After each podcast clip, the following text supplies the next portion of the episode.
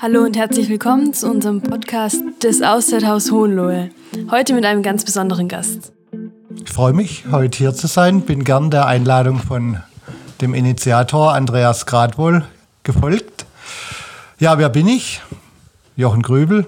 Woher komme ich? Aus Schöntal, also gar nicht so weit weg von Wollmuthausen. Und ich bin aufs Auszeithaus aufmerksam geworden da saß ich auch hier an diesem Tisch und der Andreas hat mir seine Idee vorgestellt. Da ging es dann auch gleich um eine Homepage, das mache ich nämlich beruflich. Internetgestaltung, Internetkommunikation. Und so bin ich relativ früh, noch bevor irgendwelche Baumaßnahmen am Laufen waren, schon vertraut mit dem Thema und dem Projekt gewesen. Und dann ergibt sich das natürlich, dass man immer wieder neue Bauabschnitte kennenlernt, ewig lange Genehmigungsverfahren mit durchstehen und durchleiden muss, was dann schon überraschend war, wenn so eine tolle Aktion am Laufen ist, so ein tolles Projekt, das dann wirklich so lange gewartet werden muss, bis man loslegen kann.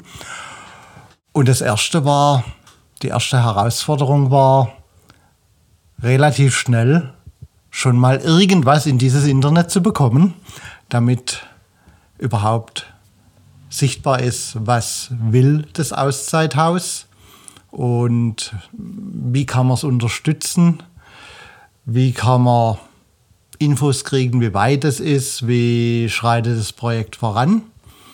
Ganz besonders eindrucksvoll für mich war der erste Rundgang in dem alten Gemäuer an diesem Ostermarkt. Das war schönes Wetter, kann ich mich noch gut erinnern. An diesem Tag hatte ich mehrere berufliche Termine, sind aber trotzdem gerne hierher gekommen und haben uns das angeguckt. Und da war auch klar, da steckt noch viel Arbeit drin.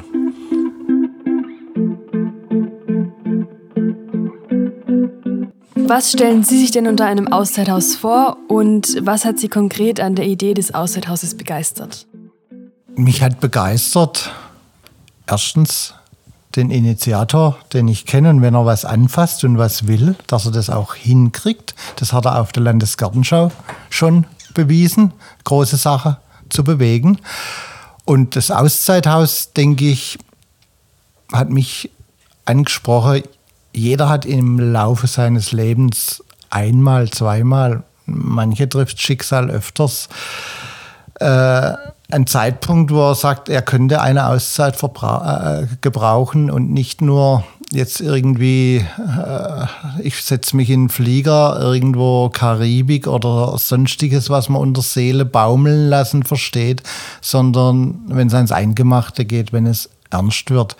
Und denke, fast jeder in seinem Leben hat schon solche Situationen gehabt, wo er eine Hilfe hätte gebrauchen können, eine Hilfe, die nicht innerhalb der Familie ist, die nicht innerhalb des Freundeskreises, der oft emotional ganz involviert ist und dann gar keine Hilfe sein kann, sondern eigentlich mitbeteiligt ist, sondern eine Hilfe von außen, die doch professionell, aber einfühlsam, empathisch in dieser schweren Zeit, sei es durch Verlust von Angehörigen, sei es durch Unfall, was auch immer das Schicksal für uns bereithält. Wir wissen es ja nicht.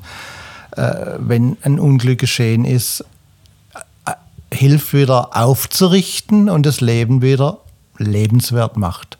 Und wenn das Auszeithaus Hohenlohe diese Hilfestellung bietet und bieten kann, und da bin ich überzeugt, dass das gelingt mit dem Team, was ich schon weiß, wer alles mitmacht, dann ist das, ist das wirklich jede Mühe wert. Sie waren ja nun schon von Anfang an mit dabei, Herr Krübel. Welche Funktion übernehmen Sie denn im Auszeithaus?